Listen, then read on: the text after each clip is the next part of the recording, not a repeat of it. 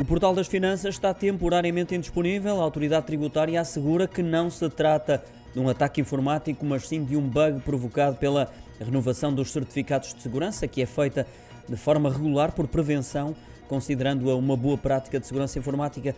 Este bug informático surge no último dia do prazo para pagamento do IMI, podendo por isso colocá-lo em causa. A esse respeito, não há qualquer esclarecimento ainda da parte da autoridade tributária.